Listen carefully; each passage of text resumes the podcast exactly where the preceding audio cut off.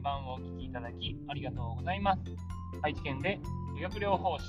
スポーツトレーナーとして活動している岩瀬義明です。今日は体の冷えには気をつけようというお話をしたいと思います。えなんとですね、今日は私がこのポッドキャストの配信をですね、始めて200エピソード目に、え到達しました。始めたのが昨年の9月11日からなので、1年間の間で200エピソードですね、達成することができて、自分の中でかなりアウトプットが習慣になってきたなと感じています。で、今日はですね、冷えについてなんですけど、最近ですね、やはり夏になって、ものすごく暑くなってきたと思うんですね。で、夏なのになんで冷えって思うかもしれないんですけど、やっぱりですね、暑くなるとみんなエアコンを使うんですね。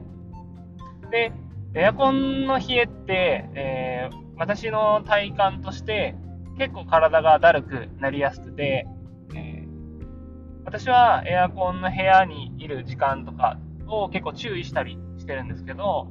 あまりにも暑すぎると、やっぱりエアコンがないとしんどいなと思うので、エアコンを使うなっていう意味ではないんですけど、エアコンを使うことによって体が、皮膚がですね、かなり冷えてるっていうのが、えー、体感としてですね、感じるので、え、そこにはやはり注意した方がいいのと、対策した方がいいかなと思います。で、私がしている対策としては、私は夏場だからこそ、えー、お風呂にしっかり入るようにしています。どうしても暑くなるとシャワーで済ませるっていう方って結構多いと思うんですけど、私が夏場ですね、エアコンの効いた部屋に、えー、長い時間いて、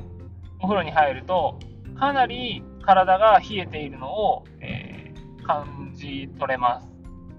で、えー、自分の中ではお風呂に入るまでそんなに体冷えてるなって思ってなかったんですけど、えお風呂に入るとすごくですね、体が冷えてたんだなっていうのをこう感じることがあるので、そこでですね、しっかりと体を温めるっていうことはした方がいいのかなと思っています。で、えー、もうちょっとですね、おすすめな方法としては、やっぱり交代浴ですね。あったかい湯船に浸かって、えー、その後にですね、えしっかりとまあ、なかなかこう水風呂を自宅で用意するっていうのは難しいと思うので、えシャワーとかですね、冷水を体にかけると。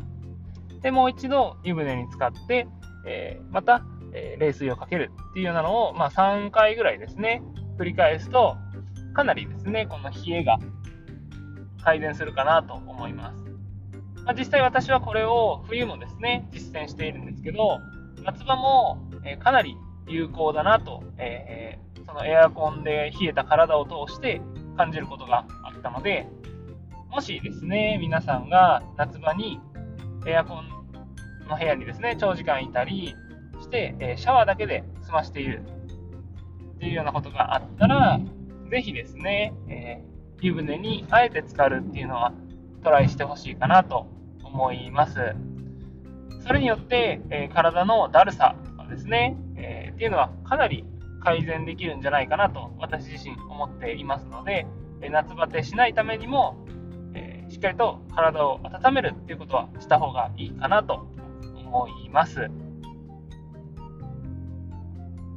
というわけで、えー、今日はですね、体の冷えには気をつけろというお話をさせていただきました。お聴きいただきありがとうございます。ではまた